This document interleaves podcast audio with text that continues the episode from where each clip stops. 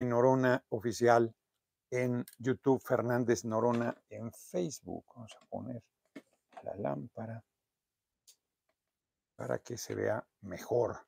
Yo no veo nada, pero ustedes deben ver mejor. Espero que se esté escuchando bien.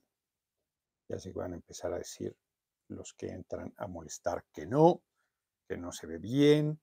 Digo que no se ve bien. Uy, ahora sí no veo nada yo. Buenas tardes, Rafa Trocken. Listo para la clase de hoy. Clones 09. Muy buenas tardes, sean bienvenidos, César Reyes, muchas gracias. Eh, saludos, presidente Manuel Rodríguez, todavía no. Obrador, presidente Noroña, el siguiente. Ya dimos, el problema técnico era muy sencillo, le faltaba batería. a los micrófonos eh, no, no marcan, no, no dicen cuando bueno, sí hacen una, pero no sabes si tienen todavía como para aguantar la transmisión o de plano ya hay que ponerlos a cargar. Los puse a cargar ayer todos, ayer como terminando la transmisión, ya no tenía yo responsabilidades, ya no, eh, fueron muy gentiles en no hacerme una agenda pesada y yo pensé salir al centro de San Luis, pero estaba eh, retirado porque estuve en el Hilton, es la segunda vez que me quedo ahí. Es un hotel, la verdad es que yo conocí el Hilton eh, cuando tenía 23 años. Mi hermana, tengo una media hermana, hermana por parte de mi papá, Gloria Marta, que se fue desde muy jovencita, su mamá se fue a Estados Unidos, a la zona de Los Ángeles, donde van mucha gente que vive en Michoacán. Todos los pueblos de ahí alrededor de Los Ángeles está lleno de michoacanos. Y Los Ángeles mismo, alguien que no se entera que transmito de 6 a 7. Y entonces nos fuimos a, a este, fui a Tijuana, yo tenía una gira, trabajaba en el Seguro Social y estaba en, yo no sé si ya era el programa de fomento a la salud, es probable, no estoy seguro, y se dio el sismo del 19 de septiembre de 80 y, no, ni Monter se entera que transmito de 6 a 7, ahí la lleva. Este, el 19 de septiembre de 85, tenía yo 25 años, estaba yo muy entusiasmado porque yo había viajado al sureste. Mi, tío Daniel Noroña, que vive en Juchitán, ahora eh, me había llevado muy jovencillo 14 años, quizás 15, no lo sé, eh, a un recorrido por el sureste. Y luego, cuando salí de la preparatoria a los 16, eh, era yo el presidente de la sociedad de alumnos e hicimos un recorrido por el sureste.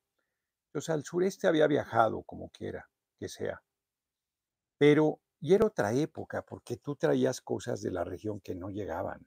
No solo no llegaban cosas del extranjero, sino había productos locales que era muy difícil que, que llegaran. Entonces tú ibas y traías siempre que vendían quesos menonitas, pues traías, traías. Eh, Mérida me acuerdo, el extaventún, que es la bebida de miel, anís con miel, y tantas cosas vendían unos escarabajos, les ponían vivos a los pobrecitos piedras arriba. Eh, no vendían cualquier cantidad de cosas. Y hacia el norte, esa zona no conocía Sonora, Chihuahua. Hablé menonita, pero no conocía, conocí después. Eh, Baja California, tenía yo muchas ganas, por alguna razón se me hacía Tijuana, quería conocer Tijuana, y era una gira por Baja California, y se suspendió por el sismo. Me generó mucha frustración, además era yo muy joven, 25 años, y claro que ayudé, y fue terrible lo del sismo. Y luego se hizo esa gira y de Tijuana viajé a Los Ángeles a visitar a mi hermana, por eso es toda la anécdota. Y ella trabajaba, era secretaria, es una mujer muy lista, muy lista, muy inteligente, guapa además. Eh, trabajaba para la cadena Hilton. Debe haber sido una secretaria muy eficiente, era bilingüe además, hablaba perfectamente el inglés. Muy capaz ella, una mujer sobresaliente. Y eh como trabajaba en el Hilton, me llevó al Hotel Hilton, tenían descuento. Andaba haciendo yo unas vagancias ahí. Qué pena y qué tiempos. En fin, me acuerdo que como estaba trabajando me dejó en Rodeo Drive, me impresionó que veías ahí este Rolls Royce en la calle estacionados como Volkswagen. Así que desde que tenía yo 25 años me hospedé en un Hilton y además en California. Era, bueno, imagínense, yo era pobre, pues yo trabajaba en el Seguro Social, pues tenía un sueldillo pedorro. O sea, no estaba mal, pero era un sueldo modesto. Y no, bueno, pues en un hotel así yo no me quedaba, evidentemente, nunca en la vida. Y fue muy, este, pues muy, muy espectacular. Me llevó a Disneylandia, es la única vez que he estado en Disneylandia. Mm. Y digo, no quise volver a ir, no podría haber ido después, pero ¿para qué demonios voy? Con una vez es suficiente. Así que quienes hoy les daba rabia, porque estuve desayunando en el Hilton, ahí me quedé, ahí dormí, las habitaciones son ya, por lo menos el de San Luis Potosí, ya está eh, viejón, digamos. Benjamino, saludos desde lejos, nuestro próximo presidente de los Estados Unidos mexicano, Gerardo Fernández Noroña. Será el Hilton, pues está descuidado. Está descuidado. Sí, su lobby es, ya saben, espectacular, pero las habitaciones. Antonio Reyes, diputado Fernández Noroña, usted es mi mero gallo para el 2024, pero necesita hacer algo para los que estamos en el extranjero, podemos ejercer nuestro voto. Pues está de discusión la reforma electoral, reforma constitucional en materia electoral y este, no está considerado, debemos meter el tema, yo lo voy a meter. Lo voy a meter, estuvimos con el poder eh, electoral, que es un poder en Venezuela, explicó, pero fíjense que yo no pregunté, le voy a consultar cómo garantizan la certidumbre del voto. Hay una manera, una es que te dan un testigo y checa bueno, esa es la manera, pues cuadra en papel con el resultado final. Si hubiera alteración, no, no coincidiría.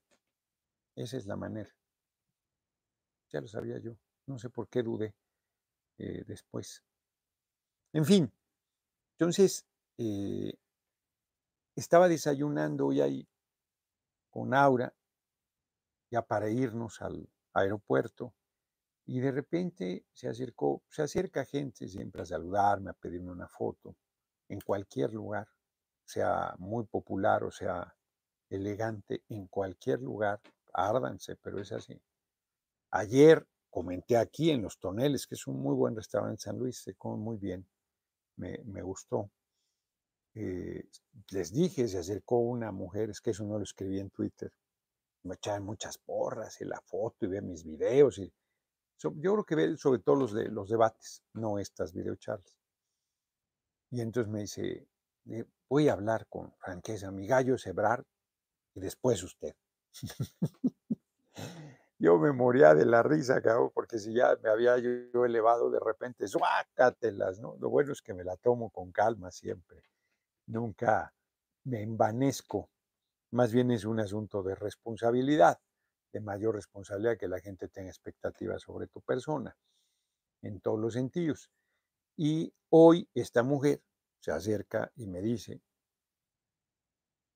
eh, que no se quiso ir, ya se, ya, ya se había ido y se regresó. Dijo, no quise irme sin saludarlo, perdón, que lo moleste. Yo estaba acabando de desayunar. Entonces me paré a agradecerle, a saludarla. Y una mujer como de mi tamaño, joven, y me dice, usted va a ser nuestro presidente. No me preguntó ni nada, me dio un abrazo. Fue muy lindo, la verdad, muy lindo. La derecha se pone rabiosa con esas anécdotas. Sí, algo que no sucedió, te lo inventaste. Y cuando despertaste, eh, un pendejo. Y, y, sus amigos estaban ahí en el elevador riéndose porque había perdido la apuesta. O sea, puras estaba leyendo, les iba a leer ahorita, pero se mojó el libro, eh, sobre el odio que es el hijo el primogénito del miedo, dice el autor que estoy leyendo. Y efectivamente muchas veces el odio en realidad está encubriendo miedo, envidia, mezquindad. No hay argumentos para cuestionar dentro del movimiento inclusive mi legítima aspiración. Ya hoy el compañero presidente dijo con mucha claridad, no hay favorito. Yo ayer la crítica que hice la sostengo, que tenga ojos para ver que vea. Pero hoy el compañero presidente sale otra vez al, al, ruedo diciendo no hay favorito, no hay... Eh, sí. No hay eh, tapado, no hay dedazo.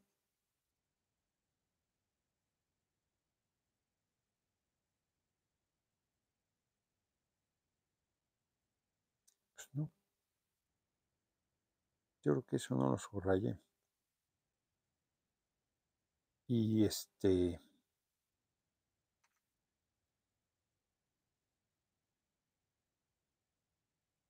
Es tan importante una buena memoria como un buen olvido. Cuando se entierra la verdad, esta es buenísima de Emil Solá, en el Yo Acuso, cuando a... ay, caray, se me olvidó ahorita el nombre. Inclusive leí un libro, Historia de una histeria colectiva, a un eh, militar francés de origen judío, lo acusan de ser espía nazi de estar vendiendo la información a los nazis y se hace una cosa terrible y no lo fusilan por nada, lo mandan a Isla del Diablo, una cosa terrible. Y Solá lo, lo apoya en Yo Acuso, en Solá, no tengo que acordar del nombre del militar. Y, en, y, en, eh, y aquí hay una frase de, de él, de Emil Solá. Cuando se entierra la verdad, la verdad se concentra, adquiere tal fuerza explosiva que el día en que salta hace volar todo con ella. Está buenísimo. Está buenísimo. En fin, fíjense estas cosas sobre, sobre la religión. Bueno, al rato, al rato les leo algo sobre la religión en la página 44. Pero por aquí dice que el odio es el, el hijo primogénito. Yo creo que no lo quise subrayar. Del miedo. Y comenta ese tipo de actitudes terribles, mezquinas, miserables, intrigantes, perversas, y que tienen detrás en el centro el odio. Aquí está. ¿Cómo resistir a la tentación del miedo que nos ofrece una imagen simplificada del mundo? Para empezar, odiando, odiando a alguien concreto y si puede ser más débil que nosotros. ¿Por qué el odio? Lo pregunta en inglés, se preguntan muchos. Pero, ¿cómo no vamos a odiar si el odio, que es el primogénito del miedo, nos ofrece todo lo que queremos en esta vida? Orden, seguridad, concreción y sensación de potencia. ¿Qué tal? Está, está bueno. Ahorita les leo algo sobre la religión que no les gustará, pero igual se los leeré. Este militar, les he platicado de almas grises. Caray, hombre, ¿cómo se llamaba el militar? Bueno, no, no es, pues sí es relevante, pero ahorita me acordaré. Hay un militar que es terrible, es sanguinario, tortura, y ya, empiezan a hablar mal de él y dice, espera, ese hombre se la jugó con, con este militar que acusan injustamente. Era un aristócrata francés quien en realidad le vendía la información a los nazis antes de la Primera Guerra Mundial.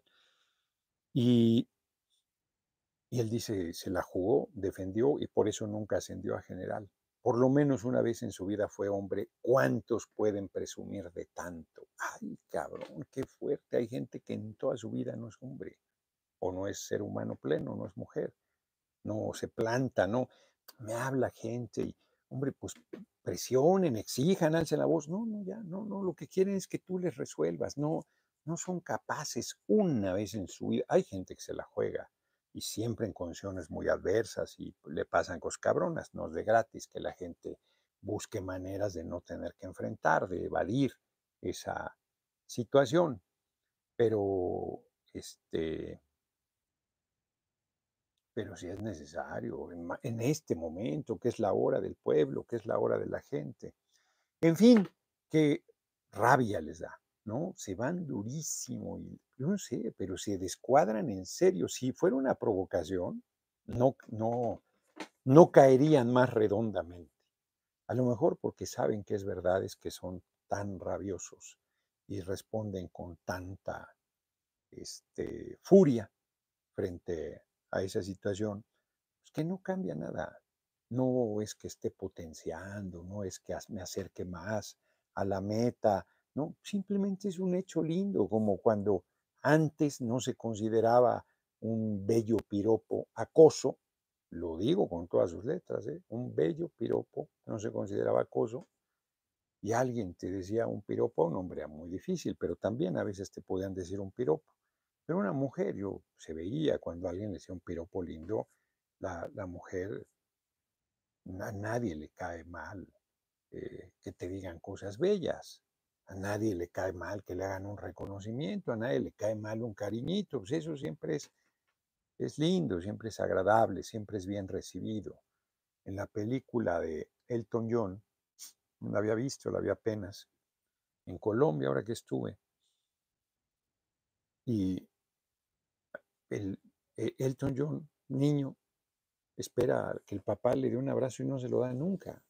Entonces hay una imagen donde Elton John adulto está con Elton John niño y le dice, no me vas a abrazar igual que le decía al papá y, lo abraza, que es la manera de cerrar la, la herida, ¿no?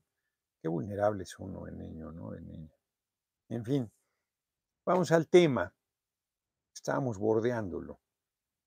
Ustedes eh, les he comentado que el Tribunal Electoral del Poder Judicial de la Federación pretende que violemos la Constitución y nos amenaza de sancionarnos si no violamos la Constitución y la, y, el, la acusación que pretende hacer es que somos violadores contumaces de la Constitución. Es el mundo perverso, no al revés, sino por negarnos a violar la Constitución, porque quiere que saquemos arbitrariamente a un diputado de la permanente, que ya termina ahora el último día de agosto, y que metamos arbitrariamente a un diputado de Movimiento Ciudadano. Eso no lo podemos hacer, la Junta de Coordinación Política, porque es una decisión del Pleno y nosotros no sustituimos nunca al Pleno. Podemos tener mucha influencia, capacidad de decisión, liderazgo, pero no debes bajo ninguna circunstancia sustituir al Pleno, a menos de atenerte a las consecuencias de semejante decisión. Entonces, pretende el Tribunal Electoral y nos amenaza. Y fueron tan idiotas que con una prepotencia feroz nos este, decían que lo hiciéramos. eso no lo hicimos. Y tuvo que corregir y plantear. No tiene facultades, no tiene facultades, pero plantear en todo caso lo que sería el camino. Junta de coordinación, pídele a la mesa directiva de la permanente que convoquen a un periodo extraordinario. Eso sí está en nuestra potestad. Olga Sánchez Cordero, presidenta del Senado, se fue ministra de la Corte, entonces está preocupada, ¿no? Es jurista y hoy, eh, no sé al final qué quedó en la primera comisión de la permanente, empezaron a sesionar cuando yo venía volando de San Luis. Entonces me entró Cecilia Márquez a sustituirme ya no les hablé para preguntarles qué habían decidido, pero mañana en la permanente se discute el tema, ya sea que esté o que no esté, se discute sin duda. Va a ser una discusión fuerte mañana en la permanente porque además está lo de la detención de Murillo Cara. En fin, Es una barbaridad el tribunal. Ayer yo me dormí temprano. Sí traigo este, ya señales de que debo descansar. Entonces, de plano, muy temprano, ya tenía yo sueño. Entonces me dormí temprano y en la madrugada que me desperté al baño vi que me habían mandado, no diré quién, para no balconearlo, de mi equipo, me había mandado un mensaje eh, felicitándome por la batalla que habíamos ganado, por una decisión de la Corte. Yo leí la resolución que es muy, como son luego los abogados de eh, poco claros, su redacción es muy abstrusa. Y entonces no me quedó claro, pero dije, bueno, pues ya habrá consultado, ¿no? Y por eso me felicitó. Y entonces la subí, la redacción, y dije, como les dije en tribuna, desde que se murió mi abuelita, Nea me regaña, y ahora espero que el Tribunal Electoral, que ya le dijeron que no tiene facultades porque no las tiene, además se disculpe públicamente por su insolencia, su majadería y su prepotencia. Y resulta que la decisión no tiene que ver todavía directamente con eso, pero en parte sí, porque era una ley de medios de impugnación que están echando atrás. Y de alguna manera, indirectamente, le dan la razón al tribunal. Es una aberración, es una barbaridad. Es eh, absurdo. Yo tuve que borrar los mensajes, pero justo hoy también me entraron varias llamadas. Y una llamada era, no, bueno, este no es el folder. Este no es el folder. Ah, qué caray. Porque me habló una persona, dice acá está, diciéndome de corrupción en el penal del altiplan, de alto impacto de Morelia. Ya es de nuestro gobierno. Y me dicen que pensaban que con el cambio de gobierno las cosas iban a cambiar. Y no han cambiado. Que Nacho Mendoza, que más al parecer estuvo preso ahí, es el coordinador de los centros penitenciarios de Michoacán y que está en la corrupción. Por ejemplo, por cada 100 pesos que gastan, pagan 35 de más que se quedan ahí los funcionarios. Es este, terrible. Pero además, por ejemplo, hay este caso. Juan Luis Velázquez tiene 51 años. Velázquez Gutiérrez lleva 14 años preso, acusado de secuestro, ciertamente. 14 años preso. Y no le dan sentencia. 72 diagonal 2009 su expediente. 14 años sin sentencia. Bueno, también acusado de secuestro, Israel Vallarta lleva 18, creo ya. 18. Hay gente acusada de secuestro que con el pretexto de que son secuestradores, Roberto Ibarra Aldaco, a propósito de esa diputada paneaguada o legisladora, no sé qué sea, eh, qué, tipo de legisladores, si es senador o diputada, que las bestias no tienen derechos. Pues Calderón, que es una bestia, tiene derechos. Y no deben ser violentados por ninguna razón. O el cabeza hueca de Fox es una bestia, o Anaya es una bestia. Perversa además, llena de sevicia y de maldad, y tiene derechos. Entonces, con el pretexto de que son secuestradores, pues son unas bestias inhumanas, no les dan sentencia de 14 o 18 años en la cárcel. Eso es el poder judicial, que bajo tortura mandan a la cárcel a la gente, les vale madre, son insensibles al sufrimiento, gente inocente, con condenas terribles, pero peor, sin condena. Y a Rosario Robles les enternece el corazón, acreditada su corrupción, de que la suelten porque es mayor. y porque no le han dictado sentencia, la dejen en libertad. Y esta gente, de estos hay miles, miles en las cárceles. Mujeres y hombres de origen humilde, que los abogados han robado a sus familias. Varios pasan, llegan, te piden lo que te dicen lo que quieres oír, cobran y no los vuelves a ver. Eso es robo. Y los tipos siguen tan tranquilos, esos disque abogados. Y el Poder Judicial, su contraparte igual. Tienes que pagar para todo, para que te dan un trámite, para una... Tienes que pagar, pagar o sea, no, no de, de que te dan un recibo. Corrupción. Es una maquinaria absolutamente corrompida. Sí hay jueces, mujeres y hombres honorables, pero no es el común denominador común denominadores que se han envilecido. Pero además son el viejo régimen. Fueron formados en el PRI, que era simulación, la impartición de justicia, y luego en el PAN, que siguió siendo simulación, la impartición de justicia.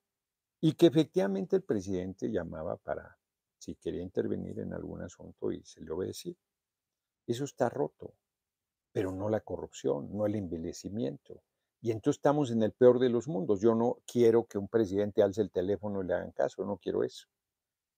Lo que quiero es que el Poder Judicial sea independiente e imparta justicia, que verdaderamente sirva al pueblo, que no estén ahí seres humanos que les importa un demonio el sufrimiento de la gente, que sean sensibles y que sean justos no solo que apliquen la ley, que sean justos, que difícil, pero se metieron en esa profesión. Es como si te metes político y resuelves estos problemas bárbaros que hay en el país. No, pues está imposible prácticamente. No estoy justificando, ¿eh? Hay que resolverlos. Pero no puedes decir es que están re difíciles. Pues sí, pero pues a eso te metiste. Es como un bombero, ayer que fue el día del bombero y que vaya a apagar un incendio, y diga, no, pues es que me da miedo el fuego, no, no, está horrible eso, yo no quiero, yo no quiero morir quemado, no, bueno, entonces, ¿para qué te metes de bombero? O sea, pues, la posibilidad de que te suceda es altísima. Es increíble, yo que jugué fútbol americano, había gente cobarde jugando fútbol americano, no le gustaba, a lo mejor la familia lo mandaba. Basilio Velasco, Noroña para presidente, el pueblo dice Noroña es el siguiente, muchas gracias por tu cooperación. Entonces, y, a mí me parecía inconcebible, pero bueno, a veces cedes esas cosas. Si, si eres cobarde, ¿para qué, ¿para qué te metes en esas cosas? Pues hay personas cobardes que se meten en cosas que exigen valor, y ahí están. Y, y además no se vuelven valientes, siguen acobardadas. Así, así es la vida. Entonces, en el caso de la impartición de justicia, pues es un ambiente muy corrompido, muy corrompido no, no es Estado de Derecho, como dice el compañero presidente, es Estado de chueco. Está totalmente envilecido, putrefacto, como puse en el título. Putrefacto el Poder Judicial. Por eso es tan importante mi propuesta de un Congreso Nacional, una Asamblea Nacional Constituyente. O un Congreso Constituyente, como le ha dicho en la historia de nuestro país, eh, nuestro pueblo han sido constituyentes, congresos constituyentes que hacen un nuevo marco constitucional y han discutido. 1824, bueno, 1821 fue la independencia y se declaró imperio. 1824 se hizo la primera eh, constitución federal. Y luego, pues como hubo cambios de gobierno y entraban gobiernos centralistas, conservadores, pues la hacían a un lado y hacían que un estatuto, que tal, que cual hasta que en 1856, al triunfo de la revolución de Ayutla y la destitución del dictador de, Antonio López de Santana, el Congreso Constituyente discutió si se quedaba la Constitución de 1824 con reformas que había eh, liberales que se inclinaban por esta salida o si se hacía una nueva constitución y al final ganó la posición de hacerse una nueva constitución. Y esa es la constitución que rige el país, la de 1857. 56-57, se publicó en 57, entró en vigor en 1957. Ford la desconoció y se dio un golpe de Estado de inmediato. Cuando la revolución de 1910, hasta 1917 se hizo el constituyente, fíjense, siete años después de iniciar la revolución, eh, dos años después del triunfo. De la derrota de Victoriano Huerta. Y un año después de que había asumido Carranza. La presidencia de la República. Y en realidad se hicieron reformas. Y las reformas que proponía Carranza eran muy menores. El constituyente decidió las cuatro grandes columnas que hicieron pedazos los gobiernos neoliberales del artículo tercero del Estado eh, de la educación pública, laica y gratuita, nada de educación privada, nada de educación religiosa, pública, laica y gratuita el, tercero constitucional, el 27, el reparto agrario y recuperar la riqueza del subsuelo, hecho pedazos también. Salinas hizo pedazos elegido, lo metió a la venta, eh, generó el despojo nuevamente de las comunidades, entregaron el petróleo al extranjero, los gobiernos posteriores, el de eh, usurpador de Calderón y el de Peña. Salinas abrió el camino al entregar la petroquímica, Diego ML Diputado, tristemente en las juntas de conciliación también piden dinero para todo. Así es, hace falta una limpia general, aunque aún con AMLO hemos avanzado. Hemos avanzado, pero ahí está, ahí está el problema, efectivamente. Todo lo que tiene que ver con litigios es un sacadero de dinero por, por cosas que tienen que hacer. Es terrible. El 123 de los derechos de los trabajadores, que hasta 1931 se hizo la Ley Federal del Trabajo, Edgar Jesús Cárdenas ¿Ya vio el mensaje que acaba de escribir la senadora Telles sobre usted? No, es una mala persona esa mujer, me apoyo para usted. No, no sé qué haya dicho, francamente. Ni me interesa, por cierto, lo que ha dicho María del Carmen Telles. Pero mañana si va ahí a la Cámara, yo la podría acusar de violencia de género. Si yo le dijera changaleona, uh, la disque compañera con Z, Laida, ya se fue por Sheinbaum. Laida Sansores, aunque apoye y es su derecho, de apoyar a Claudia Sheinbaum es, yo la quiero mucho, es una chingona, es una extraordinaria compañera. No tengo ningún público que es mi, es, mi, es mi compañera, amiga, sí, se habrá de mostrar músculo para evitar la cargada. Pues hay una cargada, hombre, hay una cargada. José Luis Mata, veo con emoción que ahora los youtubers están viendo el poder del pueblo y que el pueblo lo deseamos para la presidencia. Un youtuber dijo, Noroña, el pueblo es su mayor aliado. Eso. Y hay uno que dice que no me va a meter en las encuestas, va a tener que meterme, porque va a tener una presión popular enorme o va a ir ganando descrédito. Él sabrá. Yo lo pongo al revés. En el momento que quite su necia condición, yo lo desbloqueo. ¿Ya? Resolvimos. Si me lo hubiera pedido inclusive bien, yo no hubiera tenido ningún problema.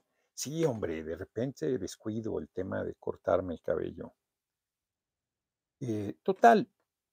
Y el 130 del Estado laico, es con Salinas, quiso devolverle.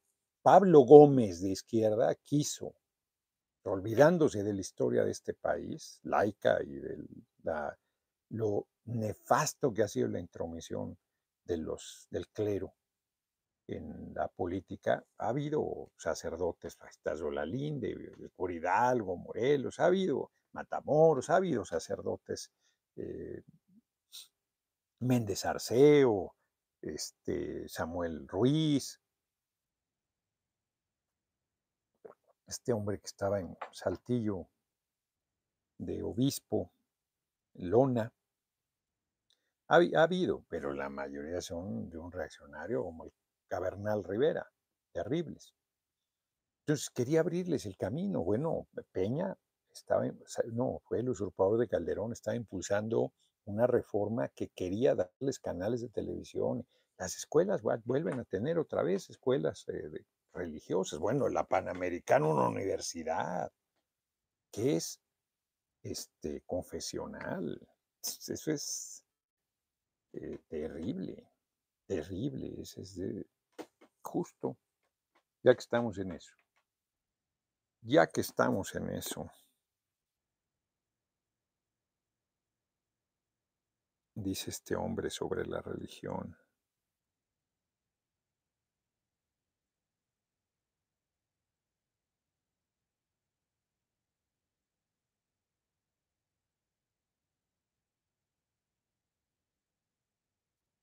Mira, dice aquí, dice por ejemplo, quien le tiene fobia a los perros se ha renunciado a saber, porque aquí dice, pues un perro a un adulto, no, no lo han devorado un niño quizás, pero un adulto no, no le importa nada de lo que le puedan decir, le ha renunciado a saber. No estoy hablando del COVID, estoy hablando de un tipo que le tiene miedo a los perros. Se ha resignado a las razones del miedo que la razón prefiere no contemplar y ahora vive acurrucado en una esquina de su propia subjetividad pero desde esa perspectiva las sombras son más aterradoras e invencibles que los muebles que las producen. Qué fuerte. Cuando eres niño, que ves las sombras de los árboles mueven las ramas y te imaginas barbaridad y media. La misma razón, la que sobreexcitada por el miedo tiende a inventar fantasías compensatorias con el objetivo de rebajar su temor, aunque sea de forma imaginaria. No es el sueño de la ignorancia, es el insomnio de la razón angustiada. Los engendros de una razón extraviada son mucho más peligrosos que las fantasmas de la superstición. La divinidad, el más allá, el absoluto o la identidad son los ángeles, arcángeles y querubines de la razón asustada. Fueron ideados para calmar la ansiedad y aumentar la sensación de control, pero sus efectos secundarios son peligrosos y duraderos, pues suelen dar lugar a miedos más intensos y albombentes que exigen nuevas dosis de fantasía compensatoria, nuevas pomadas de sin razones racionales. Así es como toda inteligencia asustada se destapa los pies para atacarse la cabeza. Pienso en ciertos dioses que se ofrecen a protegernos de nuestros miedos a cambio de que solo les temamos a ellos. Pienso también en la idea de un más allá que promete compensarnos el sufrimiento y el sinsentido de esta vida a condición de que despreciemos todo lo que ésta tiene de bueno. Despreciar la vida porque todo lo que no entra dentro de sus categorías es descartado como algo impuro, feo o irracional. Esto no lo digo yo, lo dice Bernard Castani Prado en su libro Una filosofía del miedo porque el miedo no nace de la razón, sino que se alimenta de ella, igual que la garrapata no nace del perro al que le chupa la sangre. ¿Qué tal? Pero Michel Onfray Tratado de Teología es demoledor con el tema de la religión monoteísta, judaísmo y sus dos raíces, cristianismo y musulmán e islam. Volviendo al tema del poder eh, judicial tiene que rehacerse. Así como en el constituyente del 17 se determinó una profunda reforma a la constitución de 1857, en el constituyente de 2024 se puede determinar una profunda reforma a la constitución vigente o hacer una nueva. Pero un nuevo poder judicial urge. Hoy estuvo Lorenzo Córdoba en la Cámara de Diputados, ahí en un foro convocado por la Junta de Coordinación Política, repitiendo sus necedades. Muy contento se fue porque había sido un intercambio respetuoso. Yo decidí, o sea, a mí me avisaron de última hora, yo no podía, yo venía volando de, este, no, no la Junta de Coordinación, sino mi fracción, porque Benjamín Robles me pidió que él quería cubrir todo eso. Lo de la Junta a mí me tocaba y él no, no, yo, es mi tema, anda pues. Y hoy no lo cubre, hoy que va Lorenzo Córdoba, bueno Bueno, estuvo Reginaldo al final. Entonces, pero era, Reginaldo fue muy decente en su intervención, no, no, era para, ha sido terrible, él y el Tribunal Electoral. Alejandro Jacobo Noroña, ¿por qué sigues mencionando al presidente si él no te mencionó ni de broma? Y no es imparcial con las corcholatas. ¿Me estás preguntando, no es imparcial? Ebrar es neoliberal, Monreal es traidor y Claudio es oportunista. Y luego, No, no entiendo tu comentario, te agradezco la cooperación, pero no entiendo tu comentario. Compañero presidente es mi compañero presidente, lo voy a defender y voy a, cerrar filas con él. Antonio González, gracias por tu cooperación y a ser solidario con él y con Ebrar. A ver, si yo pensara que las categorías que tú, yo no digo, no las comparto. Pero si yo pensara que los compañeros que mencionas eh, cubren, no, no mi perfil, porque cada quien tiene su propia particularidad, pero que pueden hacer la tarea que se requiere en 2024 mejor que lo podría hacer yo, yo no tendría ningún empacho en ni meterme. Me es mucho más duro entrar a esa contienda que seguir pues, sin buscar seguir haciendo mi tarea y tan tan, tan tranquilo sin nadie que me esté molestando, con el reconocimiento que, de lo que hago, que lo hago muy bien, y si yo no aspiro, pues nadie me va a atacar, nadie me va a molestar, nadie me va a descalificar. Pero yo creo que el perfil de izquierda y la necesidad que yo considero de que se debe profundizar esta revolución sin violencia, no creo que ellos puedan realizar, porque no creo que esté en su, en su actuar no porque no pudieran hacerlo, sino simplemente porque no está en su percepción, no está en la... Bueno, acá ya me está este, diciendo este, Emma que no lea esas cosas. Pues, ¿cómo no las voy a leer, hombre? Como cuando hablo del, del derecho de las mujeres a decidir sobre su cuerpo o sobre su libre sexualidad. Pues hay cosas que no les gustan, pues tienen que reflexionarlas. Y yo no los voy a convencer, pero tienen que oír cosas críticas sobre lo que es la dinámica dominante. Si no, está muy complicado. Ya les he comentado que había, ahora peor, no solo lo leo, sino lo comento más. Eh, me decía una mujer del movimiento en Chihuahua, pero ¿por qué no crees? ¿A poco no es re bonito pensar que tienes un padre que te cuida y que te guía y que está eh, preocupado de ti? Pues puede ser muy bueno, nomás que eso no existe. Diego, el presidente es arrogante con usted. Bueno, pues, pues son conclusiones de ustedes, no, no son conclusiones mías. Eh, pero es mi compañero presidente y es un chingón y es un hombre excepcional. Y yo no tendría ninguna posibilidad. O sea, cualquiera, él dijo, cualquiera que gane. Bueno, si él no estaría ahí, la posibilidad de que yo estuviera en su lugar sería prácticamente imposible. Él ha abierto una avenida y él puede tener, eh yo no lo sé. Miren, a ver, pongamos este escenario, pongamos este escenario, que sea tan... Bueno, pero yo estoy leyéndolo muy claro y lo aclararé. Pero además sí lo creo. O sea, aunque lo esté diciendo otro, es que me dice Emma que luego lo editan, lo sacan de contexto y dicen que, que yo lo dije. Este, pues yo lo suscribo, si no, no se los compartiría, pero lo está diciendo el autor.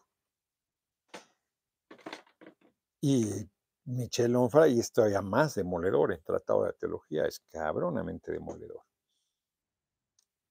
Y tú, esta compañera me decía eso, de que no sería más cómodo. Pues sí, sería más cómodo, pero no es lo que yo creo. Y yo creo que cada persona tiene que hacerse cargo de su presente y de su destino.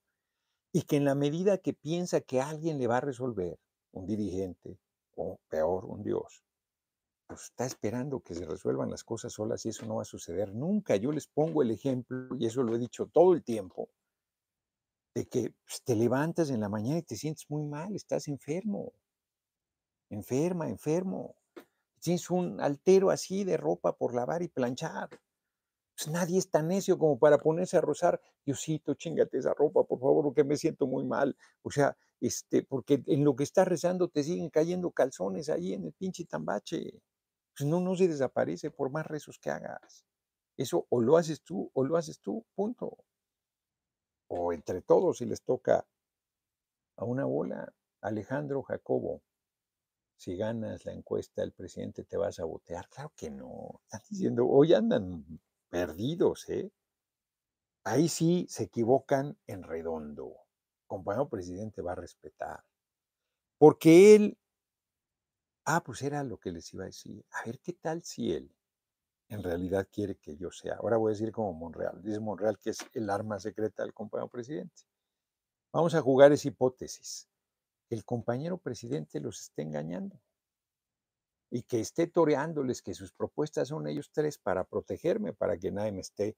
Si ahorita que no soy su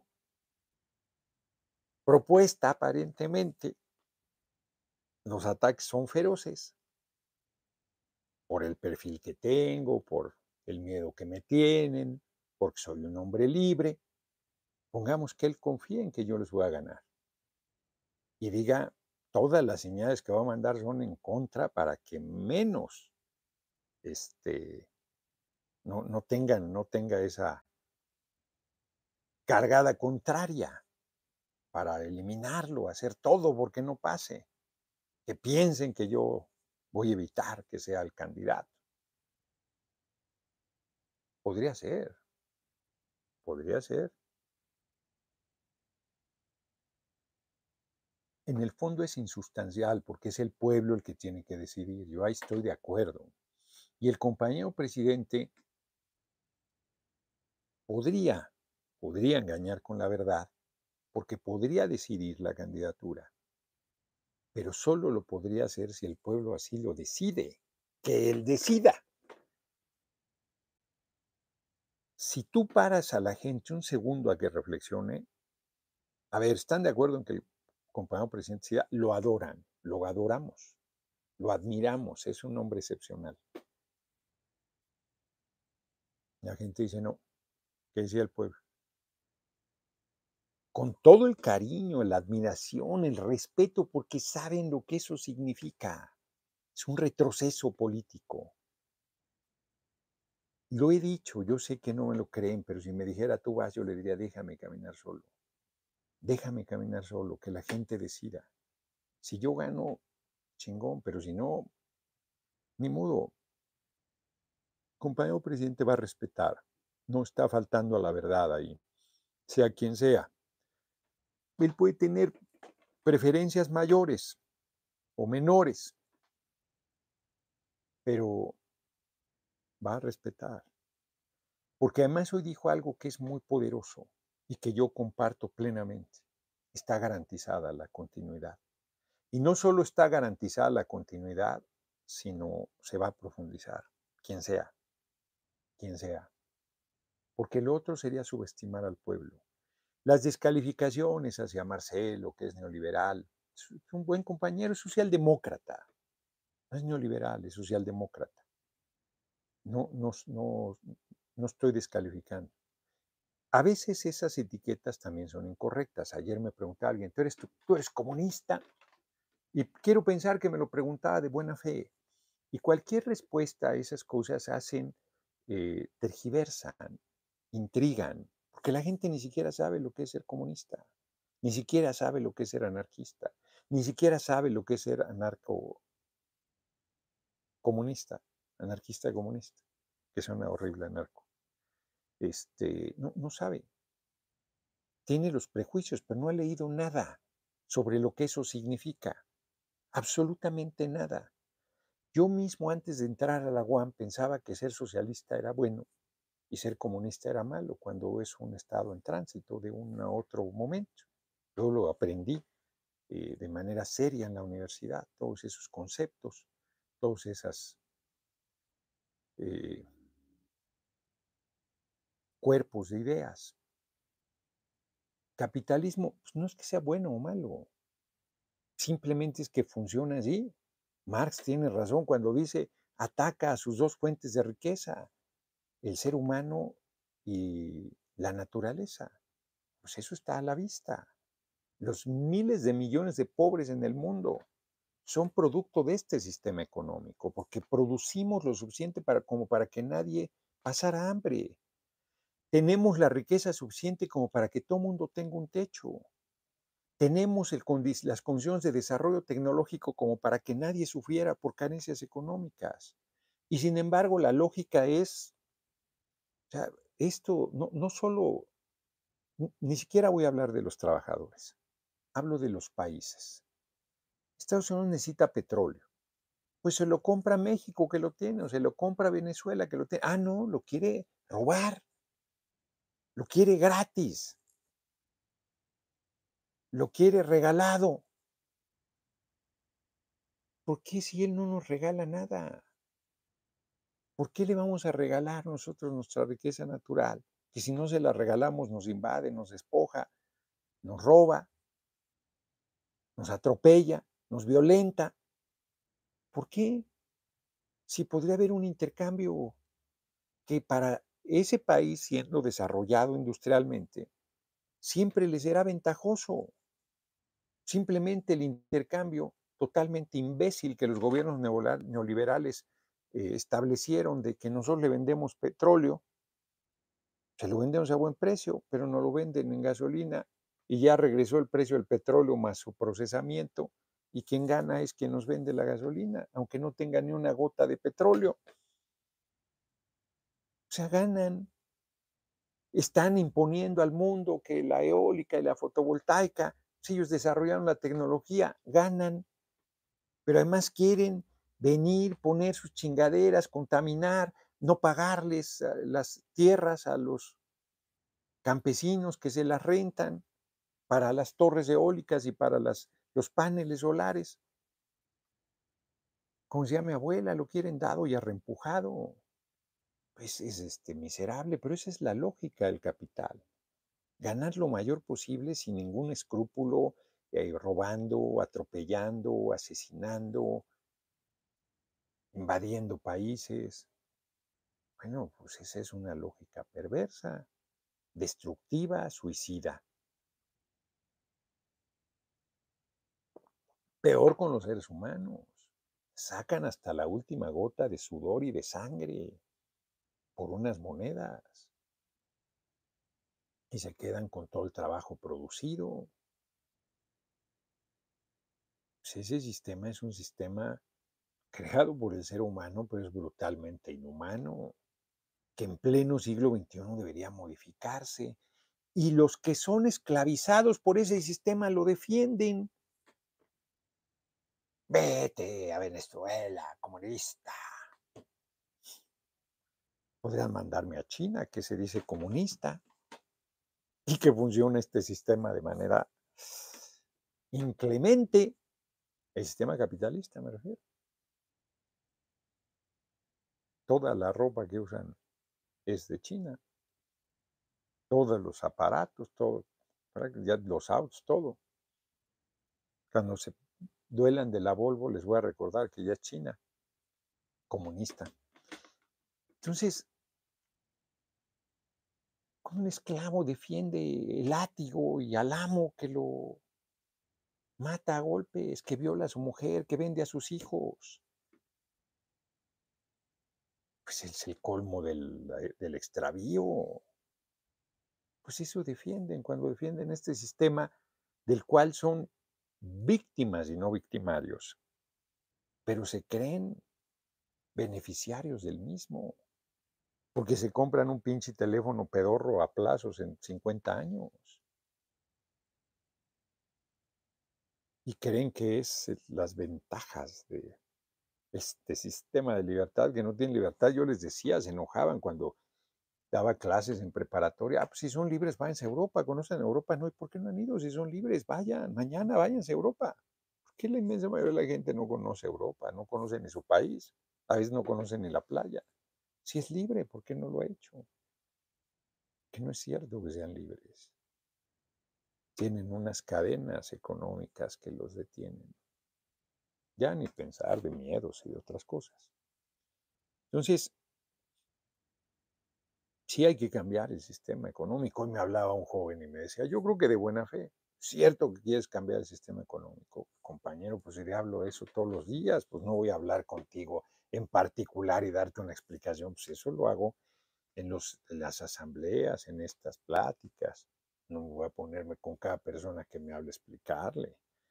De repente se les pasa la mano, o sea, se van al otro extremo. Yo soy tan accesible que les doy mi número telefónico, pero luego quieren que hable con ellos como si fueran mis cuates, y les, pero ni a mis cuates les explico. Hay un amigo de la época de la adolescencia, Orlando, que lleva, sin exagerar, dos años pidiendo que nos reunamos y no, no he podido. Bueno, Emma luego me anda correteando.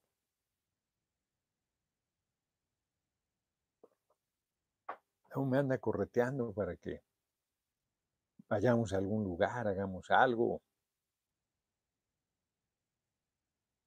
Mi hijita ya, su hijo ya, mi nieto ya, creo que ya tiene seis meses, ya entró al Roberto Ibarra Aldaco. Muchas gracias por la cooperación. A mi hijo tuvo que hacer un curso a Colima. No lo veo desde entonces, ya lleva tres meses allá. Ahora fue su cumpleaños el 15 de agosto, el 23 también es algo importante. De repente, yo creo que ando un poco saturado, ando un poco saturado. En fin, estos días voy a andar de locura porque, ah, de veras, tengo que, no sé si me mandó Mónica la agenda a este, porque me la manda al otro, y en el otro, pues lo, con ese transmito. Muchas gracias por sus cooperaciones del día de hoy que ya andan cerca de 100 dolarucos. Claudia Sheinbaum. Pues no, ella tiene su manera. Eh, dice María Isabel Barro, no dar pláticas como yo, no, pues no. Cada quien tiene sus formas. Leonora, ese Ánfilo, compañero, quién sabe con quién está intercambiando. Fabiola Falcón, felicidades, diputado, disfruta su bella familia. Esperanza Montiel, y eso que no es discurso, pero habla pura verdad bien, usted es mi gallo, muchas gracias.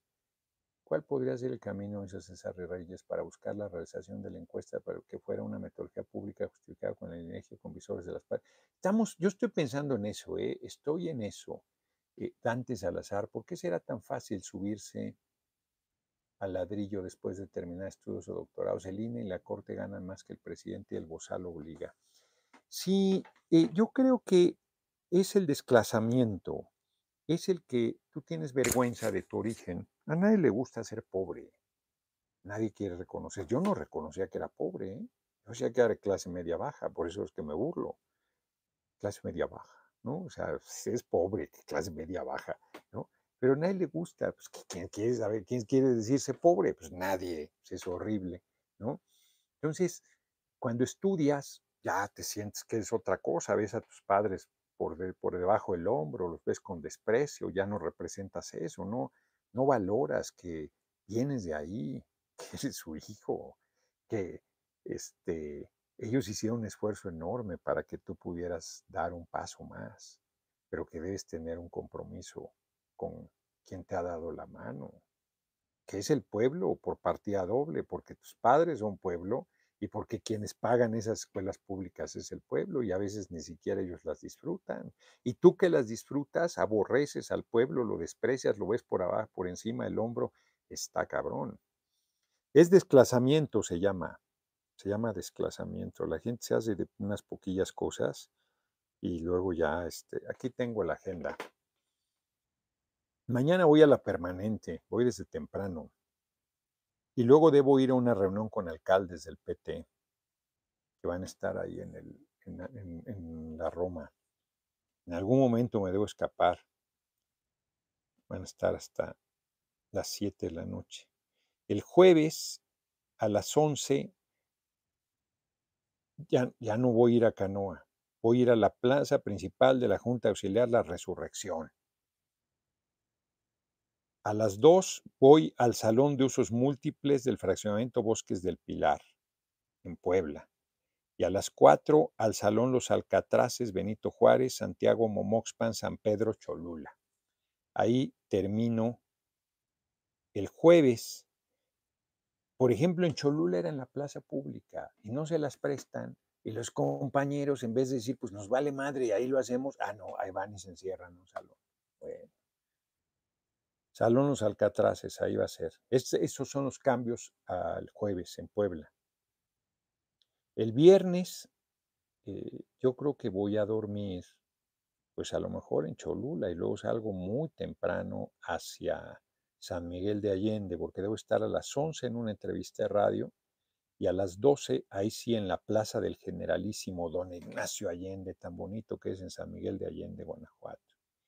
Y luego a las 4 en la Plaza del Caracol en San José Iturbide. Por allá dormiré No es cierto. Me qué chinga, me regreso hecho la madre a dormir en Cholula otra vez porque voy a estar el sábado al mediodía con Ignacio Mier en su informe en el Cholula Center, bueno, es que nombre Cholula Center, lateral recta Cholula 3500, ex Hacienda Santa Teresa en San Andrés Cholula. Y el domingo debo estar a las 10 de la mañana en Celaya, en, la, en el Parque Morelos. A la una en el Jardín Principal Juventino Rosas, Guanajuato, y a las 4 en el Jardín Principal de Comonfort en Guanajuato. Este es el plan para este fin de semana. Como ven, ando en chinga. Ando en chinga. 23 de agosto. Hoy es eh, cumpleaños de, natalicio de Berto Castillo. Creo que cumplea ya cerca de 100 años. Por aquí debe estar. Pues así está. 1928. 92 cumpliría, ¿no? 94. Bueno, ahorita vamos. 1305 es ejecutado William Wallace, ¿se acuerdan de Corazón Valiente? héroe escocés que lideró la resistencia escocesa frente al dominio inglés y lo siguen jodiendo los ingleses desde 1305, cabrón. O sea, 800 años y siguen teniendo la pata en el pescuezo. 1829 nace en Zacatecas Felipe Berriozábal, general que luchó en la guerra de reforma y defendió la soberanía ante la invasión francesa. Sí, es muy buena, Corazón Valiente. A mí me gustó mucho. 1923 nace Héctor García Cobo, fotógrafo de la Ciudad de México. Recibió el Premio Nacional de Ciencias y Artes en 2002 y el Premio Nacional de Periodismo en tres ocasiones. Un actorazo, además. Fotógrafo, será, no, este era otro Cobo. Eh, artes y Premio Nacional de Periodismo 58, 68, 79. ¿Qué tal? Fíjense, antes de entrar lo de Berto Castillo, yo usaba mucho en mis charlas la película de Corazón Valiente porque hay una parte, me quedó grabadísima, donde les dice, vamos a enfrentar a los ingleses, que la chinga, entonces alguien le dice, oye, pero son muy buenos militares, ¿sí? Y tienen muy buen armamento, sí, y son muy buenos estrategas militares, sí, y son unos perversos que dividen y compran a la gente y la chinga, sí. Y entonces, ¿cómo les vamos a ganar?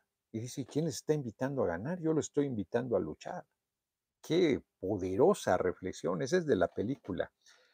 Y la otra que usaba mucho yo era la de bichos que si están las hormiguitas en chinga porque los saltamontes las tienen jodidas.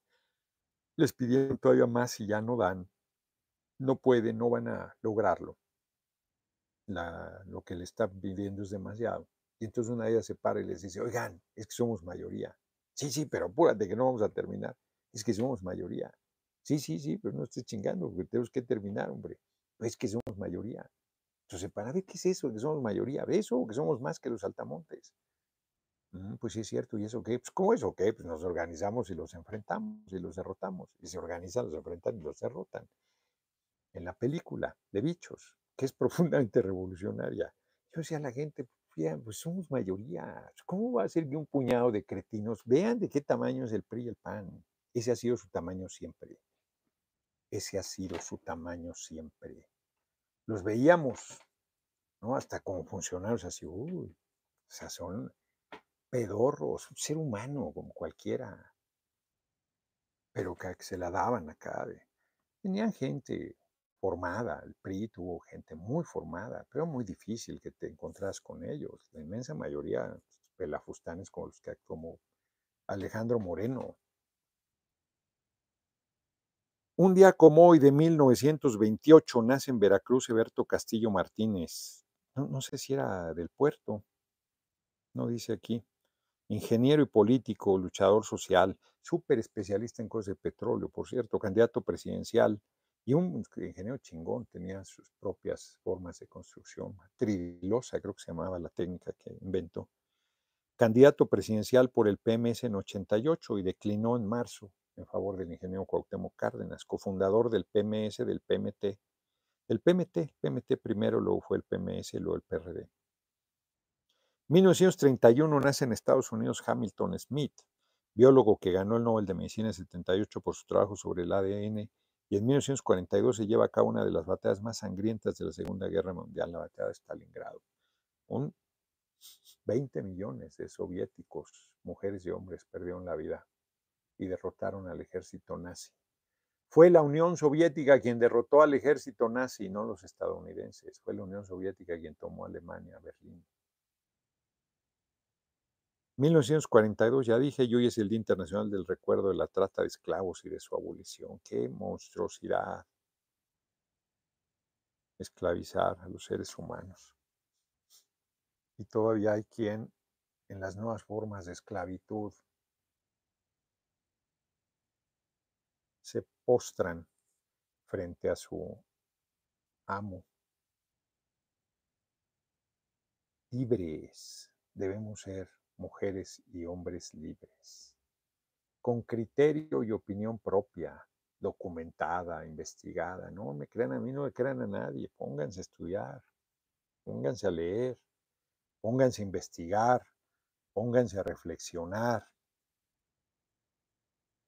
Esa es la manera. Y pónganse a luchar, que luchando se aprende mucho más que lo que puedes aprender detrás de un pupitre. Pánfilo Sánchez, Fabiola Falcón, Leonora S., Amelia Lariz, Miguel Saavedra, Rosa Isela, Arón Barraza, Chávez y demás nonistas ausentes sin H desde el meritito balcón de las Huastecas, Veracruz. Vamos a ir al, a, la Huasteca eh, de entrada, a la Potosina, bueno, a la Hidalguese también tengo un montón de invitaciones. Espero ir pronto, espero ir pronto. A ver acá, es un chingón el compañero Doña ese Joel Cruz y luego ya no vi qué más. Decía, a ver, pues, lo leo completo. Bueno, no completo, pues echó un chorote. El único con el suficiente carácter para recuperar nuestra soberanía nacional. Muchas gracias. Aquí, saludos, dice José Ábalos, la Huasteca Potosina Fernando Orduño, es el cielo en la tierra. Es muy bonito, es muy bonita la Huasteca, muy bonita. Nos vemos, nos vemos mañana, ya nos echamos la hora, les agradezco mucho hoy 104 dólares, casi 105, 104 dólares con 81 centavos. Hoy pagué impuestos, cabrón, un chingazo fuerte. Hoy hice dos pagos muy duros porque la camioneta, la Volvo 2018, requería un servicio mayor. Son muy caro todas las refacciones. Frenos, este, amortiguadores y unas cosas. No, hombre, salió como lumbre. Y luego el pago de impuestos. Ay, nanita, otro chingazo. Pero bueno, ya está. Nos vemos, nos vemos mañana. Mañana transmitiré, yo creo que desde el Senado. Ya ven que cuando es la permanente acostumbro ahí en la sala del PT. Este. A la agencia. ¿Cuál, cuál es la agencia? Ah, la agencia. No, pues que si no lo llevas a la agencia, pues no te dan la garantía, cabrón. Y, la Volvo tiene cinco años de garantía, que ya me la querían hacer perdidiza. la Volvo tiene tres años de garantía y, lo extendieron a cinco. Pero si no llevas a los servicios a la, en, su en su tiempo a la agencia, pues pierdes la garantía. Entonces está cabrón. Y de repente cualquier pieza que falla, porque fallan piezas. En ambas camionetas, esta nuevecita, la última que estoy pagando a crédito, ya tuvieron que cambiarle una pieza, no me acuerdo de qué. Es un dineral cualquier pendejadita de esas. No, no, no es carísimo. O sea, la, Volvo tiene un, es un espléndido auto, su servicio es malo y, sus eh, servicios son carísimos. Las refacciones son carísimas. Entonces, si no la llevas a la Volvo, olvídate, es incosteable ese vehículo. Son muy caros los servicios, pero cualquier pinche garantía del servicio cubre con creces lo que le invertiste. No, no, no, no, no. No, hombre, querían cobrarme 100 mil pesos esta última vez. Y les hice un pleitazo porque no querían hacer valer la garantía de cinco años. 100 mil pesos querían comprarme. No, no, no, no, no, no. No, hombre, que va el libro de López Dóriga. Qué bueno que me preguntas, ya nos íbamos, pero eso debo, debo comentarlo, es importante. Este, bueno, Monreal ya decidió romper, ya está claro. Eso ahora sí, de verdad, es compañero, sigue siendo líder de los senadores de Morena, ha sacado su tarea. Lo que he dicho de él lo sostengo. Pero me queda claro que su coqueteo con la derecha está yendo hacia el rompimiento. Y hay un sector de Morena que quiere que rompa. Ahí se junta el hambre y la necesidad. también las cosas como son, ¿no? Se lo madrean, este, intrigan, la chingada, o sea, y él, que es como es, este, yo creo que una cosa es el plural, abierto y la chingada y todo, pero pues, van a presentar un libro en contra del compañero presidente, pues yo no los acompaño, camaradas, pues ahí está el Senado y ustedes son senadores y pasen de López Dóriga o los recibo en la oficina si quieren saludarme, no, no, no tengo por qué ser descortés, pero no los acompaño al evento público, que es un poco lo que dijo con, con Silvano Aureoles, bueno, vino a visitarme, pues, compañeros del PRD, los saludo, Mario y Constanzo, a tu madre lo veo y ni lo saludo, ahí ni de mano, así de, oye, no platicar nada, a tu madre, no, nada que hablar contigo, nada, no pierdo el tiempo contigo. De repente, si tu posición, pues eres servidor público, te, te pide, una senadora te pide audiencia, pues este, no puedes decirle que no, y lleva a López Dóriga, pues bueno, lo saludas, te, insisto, ahí la cortesía, ¿no? Y si te entrevistara a López Dóriga, no, yo iría con una entrevista con López Dóriga. Ah, hubo un tiempo en que mataría más de uno por una entrevista con López Dóriga, hoy está muy disminuido. No habría por qué ser, el conmigo fue correcto, por cierto, en, en, lo personal, López Dóriga, siempre fue correcto. Fíjense, así lo digo con franqueza, me tiene bloqueado en Twitter, conmigo en lo personal siempre fue correcto. En lo público, pues, otra cosa, pero en lo personal tuvo siempre un comportamiento adecuado tengo que hacer mi artículo, me está, me recordando Mónica, para el Heraldo, ahorita lo hago. Total, este, que Monreal, pues ya, pues ya, ahí va. Hoy, nuevamente, San Juana Martínez usa la foto de 2007, pues sí hay fotos de Monreal con Claudia Sheinbaum, hay fotos de Monreal desayunando con el compañero presidente, relativamente recientes, no tienen más de un año, hay fotos de Monreal con Ebrard, hay fotos de Monreal con Adán Augusto. Hace poco se reunieron Adán Augusto, Claudia y Monreal. No tiene más de cuatro o cinco meses. Eso es que está chingando San Juana Martínez. Compañero presidente, ¿qué funcionaria es esa que tienes ahí? Es disque periodista y usa una foto de 2017 sin poner fecha intrigando en mi contra. ¿Qué le pasa? Es un compañero, Monreal. Un compañero. Y aunque dejara de ser compañero, si yo me lo encuentro, lo saludo, no tengo problema en eso. ¿Eso qué tiene que ver con las posiciones políticas que uno tiene y que las mías son públicas?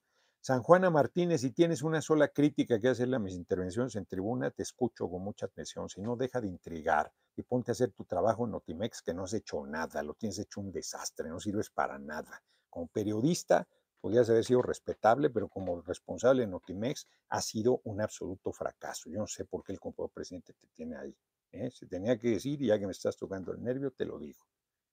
Nos vemos, nos vemos mañana. Tiene rato que pienso lo de su hipótesis del presidente a su persona. Tal vez piensa que es mejor al lado que detrás de él, como lo que decía el vete al sur, si lo quiere atacar lo haría. Exacto, César Reis, así es. Nos vemos, nos vemos mañana.